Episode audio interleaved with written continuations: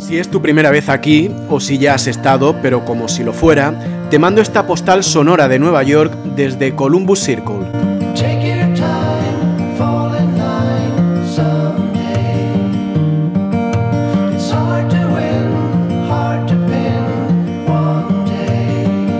Columbus Circle es una plaza en la que confluyen varias avenidas importantes como la Octava, Broadway y la calle 59. Aquí las señoronas del barrio pasean a sus perros camino del cercano Central Park, mientras los señorones ya jubilados pero igualmente trajeados caminan como si todavía fueran hombres de negocios. Al terminar de hacer el giro de 360 grados con el que intentas ubicarte, encuentras como referencia la gran estatua de Colón que hay en medio de la plaza y que le da nombre.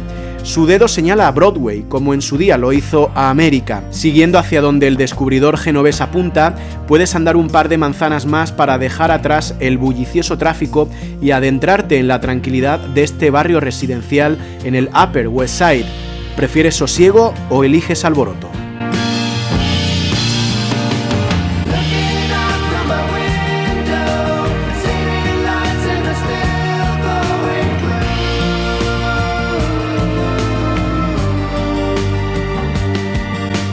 Cada día se nos presenta una primera vez sin apenas percatarnos, pero llega una edad en la que hemos tachado de nuestra lista todas las primeras veces con las que se supone debemos cumplir.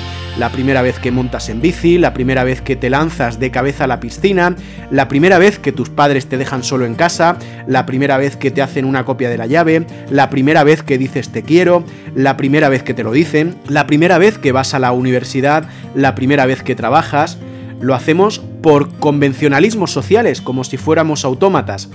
Después viene el vacío. Llega una edad en la que parece que no tienes más primeras veces por cumplir y sientes que ya está todo hecho. Error, porque cada día es una nueva posibilidad de poner en marcha otra primera vez. Gracias por escucharme, un abrazo desde Nueva York.